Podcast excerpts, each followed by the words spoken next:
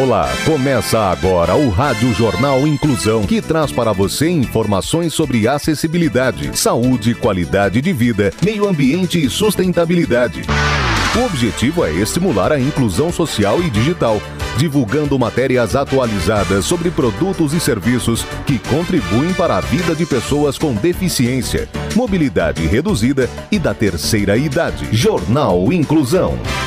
Olá, hoje é sexta-feira, dia 12 de agosto de 2022. Eu sou Fernando Negrão Duarte e esse é o Rádio Jornal Inclusão. Hoje é Dia Nacional dos Direitos Humanos. Participam desta edição os repórteres Clara Toscano, Danilo Santana, Rafael Alves, Luiz Rodrigues e Rafael Filho. Vamos para os destaques de hoje. Jornal. Jornal. Inclusão Brasil. Pedala Tour Sorocaba terá mini cidade cenográfica para orientar crianças sobre trânsito seguro. Modelo plus size negra e oriental quebra padrões na moda e é brasileira.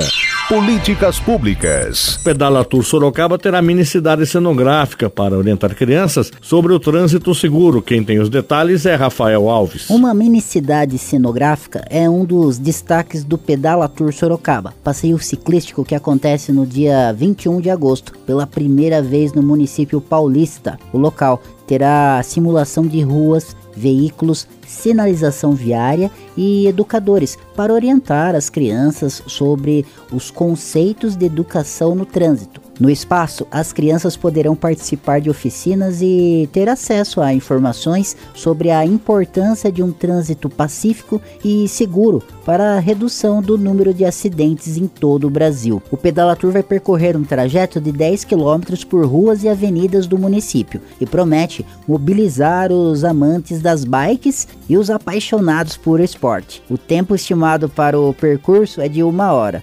Os participantes concorrem a duas bicicletas e ainda são presenteados com um kit que contém camiseta, squeeze, sacochila, boné e um livreto com informações sobre a educação no trânsito. A concentração acontece a partir das 6 horas da manhã na Arena Pedala, que será instalada no Parque das Águas, em Sorocaba. Para mais informações, você pode entrar em contato com a organização do evento pelas redes sociais, no Instagram, no pedalatour.com.br e no Facebook, pedalatour.com.br. Você está ouvindo o Jornal Inclusão Brasil.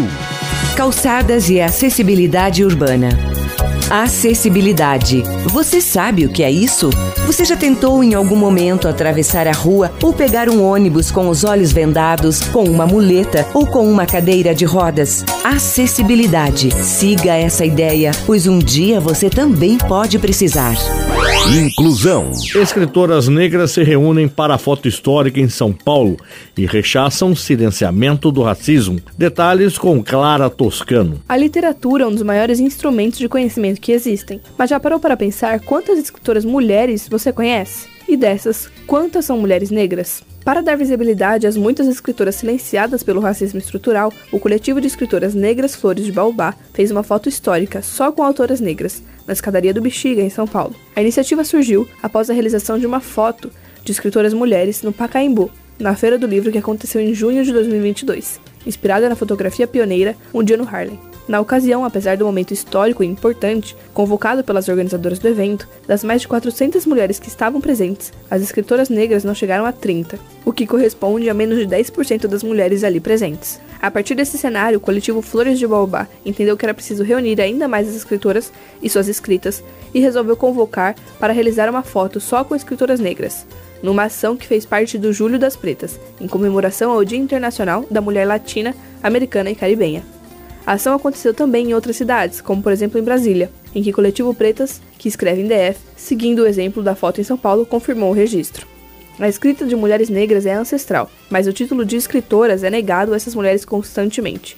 O coletivo Flores de Baobá quer com essa foto mostrar que existem muitas escritoras negras e que o cenário da literatura brasileira também é composto por essas mulheres, disse a organização em um comunicado. Meio Ambiente. Telha com casa para pássaros atrai biodiversidade para cidades.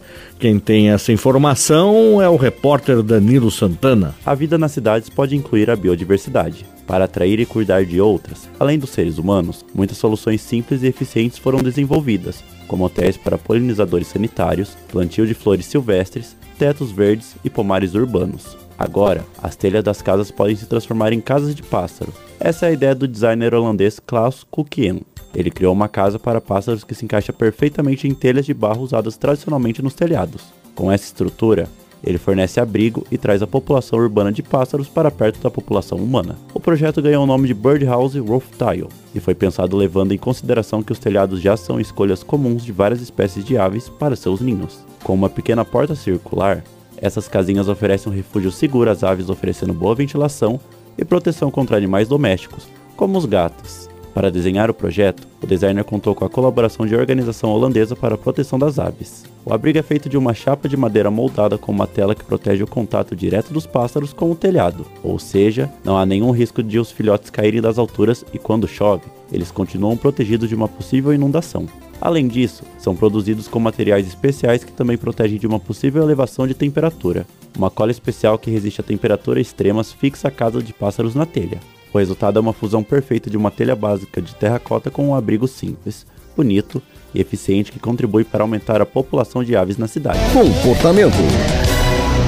Modelo plus size negra e oriental quebra padrões na moda e é brasileira. Quem tem as informações é Luiz Rodrigues. Nascida em Florianópolis, a modelo plus size Isadora Sati, de 28 anos, vem quebrando os padrões no mundo da moda. Ela, que é negra e oriental, cresceu ouvindo um apelido preconceituoso que hoje transformou na sua marca, Japonega. Ela ressignificou brincadeiras duvidosas e venceu. O que mais me move no mundo da moda? Moda é a necessidade de representatividade real de mulheres gordas, pretas e amarelas, como eu, além de tantas outras que precisam se enxergar em todos os espaços, disse ela. Isa se tornou modelo em 2020. De lá para cá, fez diversos editoriais, posou para revistas e tem inspirado outras mulheres. Ela é formada em jornalismo e danças urbanas e nunca imaginou trabalhar com as passarelas, mas a vida de Isadora tomou um rumo diferente após um olheiro visitar suas redes sociais. A partir daquele dia, a brasileira começou a fazer trabalhos para o mundo da moda. Assim, a modelo japonega vem conquistando o mercado num cenário que demanda pela diversidade. Isadora vem conquistando Hoje, ela usa sua beleza para ganhar dinheiro e levantar a bandeira da representatividade. Você está ouvindo o Jornal Inclusão Brasil. Escola Inclusiva. Educação inclusiva é para todos, porque todos somos diferentes e você também é responsável. Incluir é muito mais que ter acesso à escola. Dica de filme e dica de audiolivro. Você gosta de ufologia? A dica dessa sexta-feira é relacionada a esse assunto.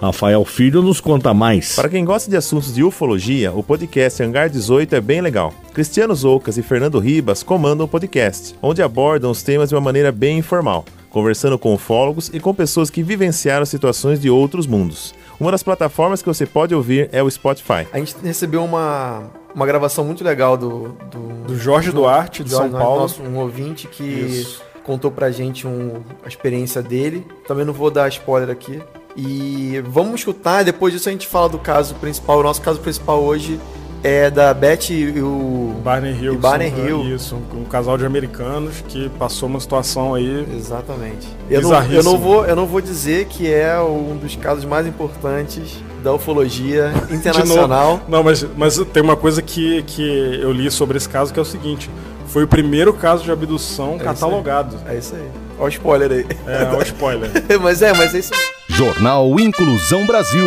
O Rádio Jornal Inclusão de hoje termina aqui. Você também pode escutar o Rádio Jornal Inclusão em formato de podcast no Spotify.